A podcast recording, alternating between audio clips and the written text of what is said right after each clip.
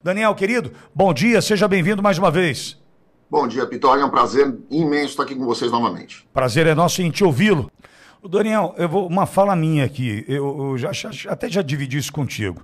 Ah, eu, eu, sou um apaixonado por bonés. Certa vez ali, no metade da década de 90, eu comprei um boné achando que eu estava comprando um boné norte-americano, até por conta ah, da, da, da, do que vinha, né, da, da logomarca de um time de, de, de beisebol, tal, aquela coisa toda, a hora que eu olhei, made in China. Falei, e o americano não quer mais costurar boné. Foi a conclusão que eu tirei naquele momento. Falei, o americano não está mais afim de costurar boné, passou para o chinês.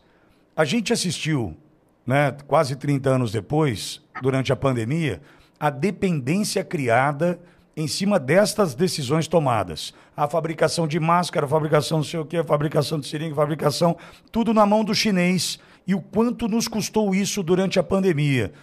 Muito provavelmente nenhuma lição foi tirada então, né, Daniel?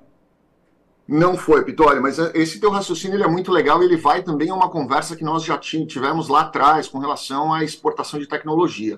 Os Estados Unidos se focou muito, o governo americano se focou muito nos últimos 10, 15 anos, já vinha antes, mas nos últimos 10, 15 foi onde houve o maior investimento nessa área, de exportação de tecnologia.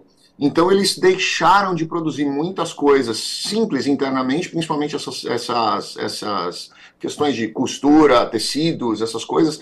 É mais barato você produzir isso na China e usar os grandes parques é, industriais dos Estados Unidos para produção de gás petróleo, principalmente aqui no Texas a gente vê muito isso, é, e exportação de tecnologia, que é o que realmente movimenta a economia dos Estados Unidos e o torna, é, torna outros países tão dependentes dos Estados Unidos, principalmente tecnologia bélica.